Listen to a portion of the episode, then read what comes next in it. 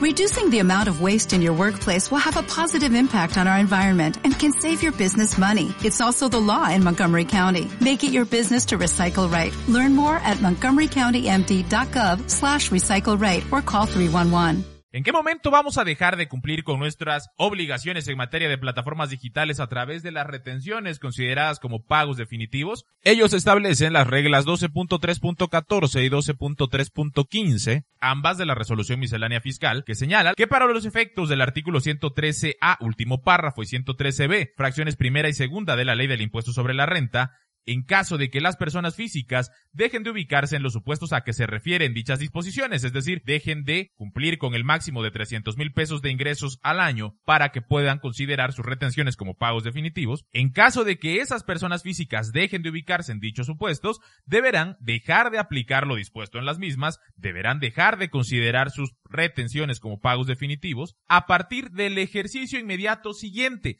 ¿Qué quiere decir esto? Y es importante hacer la anotación que si, por ejemplo, estamos en 2020 y en octubre superan los 300 mil pesos, no quiere decir que van a empezar a presentar pagos provisionales a partir de noviembre, sino que será a partir de enero de 2021. Lo mismo sucederá el próximo año si estamos en 2021 y en agosto superaron los 300 mil pesos. No quiere decir que los siguientes meses de 2021 ya van a presentar pagos provisionales, no, será hasta el primer mes, pero de 2022 y así sucesivamente. Será entonces, a partir del ejercicio inmediato siguiente, aquel en que dejen de reunir los requisitos para considerar como pago definitivo la retención que les efectúe la plataforma tecnológica, aplicación informática y similares, o el pago que efectúen por los ingresos percibidos directamente. En el caso de IVA es exactamente la misma disposición, solo que se establece la siguiente regla que señala que para los efectos de los artículos 18L y 18M de la ley del IVA, cuando las personas físicas dejen de ubicarse en los supuestos a que se refieren dichas disposiciones, dejarán de considerar como pago definitivo la retención del IVA efectuada por plataformas tecnológicas o el pago que efectúen por los ingresos percibidos directamente a partir del ejercicio fiscal